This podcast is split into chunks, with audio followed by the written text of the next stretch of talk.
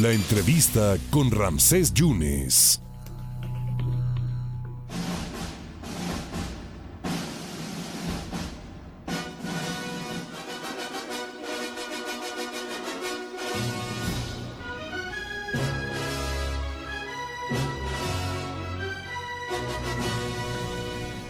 El próximo domingo se llevará a cabo, ojo, eh, porque todavía no hay cambio de horario, va a ser a las 6 de la tarde, no se confíen, no es a las 7, será a las 6 de la tarde, otra entrega más de los Óscares y para mí es un privilegio, porque lo disfruto mucho en Canal 22, en Foro TV, en la radio, un estudioso del cine, es un investigador fílmico, docente, director de la Escuela de Cine y de Televisión del SEC Pedregal, a don José Antonio Valdés Peña. Maestro Valdés Peña, qué gusto saludarlo. Ojalá no esté tan fea la ceremonia como la del año pasado. ¿Cómo está, maestro?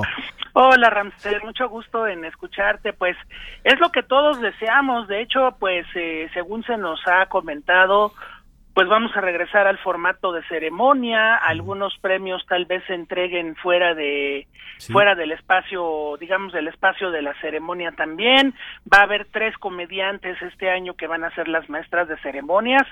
Y bueno, pues como sucede cada año, pues habrá eh, grandes sorpresas, habrá grandes enojos, pero finalmente se va a hacer historia un año más en la entrega del premio Oscar. ¿Será el, el año de Will Smith? ¿Será el año del poder del perro? ¿Será el año de licores y pizza? ¿Cuáles son las que se perfilan favoritas, don José Antonio?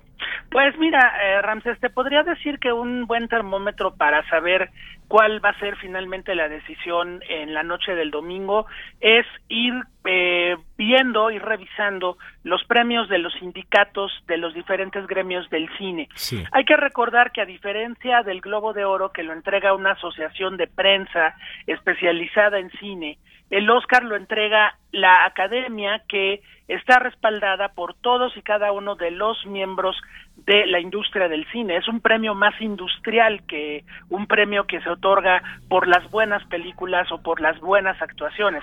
Es un premio que te entregan tus compañeros de gremio así sería. Entonces, pues si nos vamos a los premios de los actores, de los fotógrafos, de los directores, de los productores inclusive, que también tienen su premio particular, pues las, las, eh, los premios van a ir más o menos así.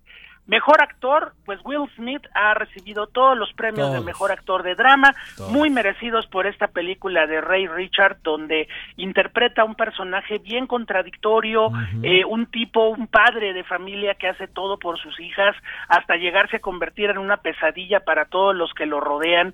Y bueno, creo que para Will Smith es un personaje dramático muy importante que pues lo está acercando de una forma muy muy clara al premio Oscar. También eh, el premio de de los directores, del sindicato de directores, pues fue para eh, Jane Campion, esta directora neozelandesa, que pues recordamos con mucho cariño, hace 30, casi 30 años, Jane Campion aparece con esta película increíble que era El piano, y bueno, pues ahora, pues lo más seguro es que una mujer por tercera ocasión sea quien reciba el premio de la mejor dirección en la entrega de los premios Oscar, pero en mejor película eh, hubo un cambio muy interesante. El poder del perro había venido ganando en todas las ceremonias y de pronto el sábado pasado la película Coda, esta película que es una segunda versión de una película francesa llamada La familia Bellier, pues recibe el premio de la Asociación de Productores, motivo por el cual pues las apuestas ahorita ya se movieron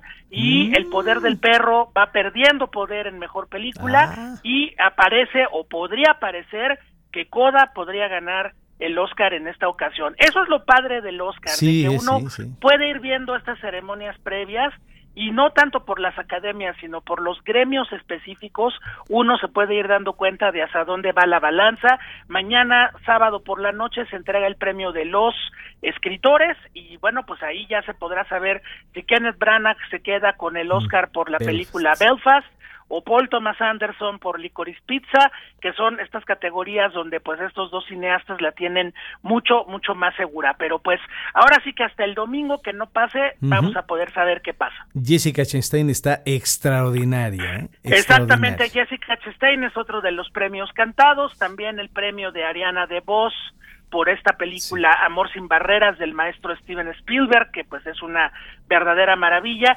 y en el caso de mejor actor de reparto aparece por ahí Troy Kotsur en la categoría de actor de reparto, que pues es un sería el primer actor hombre sordo en ganar un premio Oscar en la categoría de mejor actor secundario. Entonces, pues así es como se va armando un poquito esta dinámica del Oscar y pues ya sabremos el domingo qué es lo que pasa.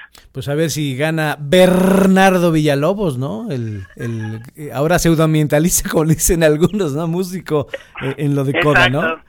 Pues Exactamente. Y bueno, ahí, también hay que mencionar el papel este Ramsés de los de los eh, mexicanos, Guillermo del Toro, nominado en Mejor Película por El Callejón de las Almas Perdidas, y Carlos López Estrada, eh, nominado como uno de los directores de la película Raya y el Último Dragón de los estudios Disney, pues son en esta ocasión los dos mexicanos que están ahí muy puestos para, pues en alguna de las dos categorías poder ser premiados, ¿no? Hijo de Carla Estrada, de la productora de televisión, Carlos, Efectivamente, él estudió cine en los Estados Unidos, eh, ya tiene una carrera bastante amplia por allá y bueno, pues ahora los estudios Disney se están compitiendo con ellos mismos, la otra competidora eh, muy fuerte de la categoría de largometraje de animación es la película Encanto, entonces pues bueno, ahora sí que la casa misma se está peleando con la casa por el premio mayor. José Antonio, para cerrar, maestro y, y admirado, José Antonio, para ti. Gracias. ¿Cuál te gusta para que gane? Para ti.